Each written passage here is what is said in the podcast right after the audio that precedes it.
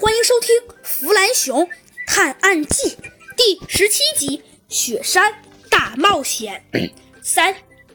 嗯，我早就知道你们是无法在这个地方行动的。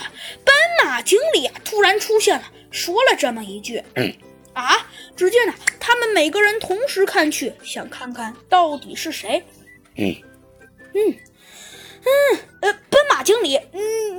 怎么又来了？没错，斑斑马经理，你怎么来了？只见小鸡墩墩呐和猴子警长同时异口同声的问道：“嗯，我怎么就不能来了？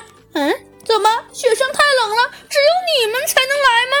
只见斑马经理啊用讽刺的语言讽刺道：“ 呃，你可以来，但是今天就是你的死期。”只见弗兰熊冷酷的说道。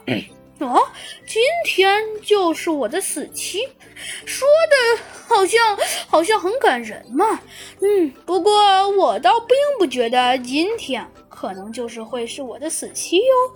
嗯嗯，你呃，猴子警长啊等一齐人冲冲向了斑马经理，可斑马经理忽然忽然又消失了，这可让他们每个人都十分头疼。嗯，可恶，又让他给保了。秃子警长，哎，我们白来了。小鸡墩墩叹气道。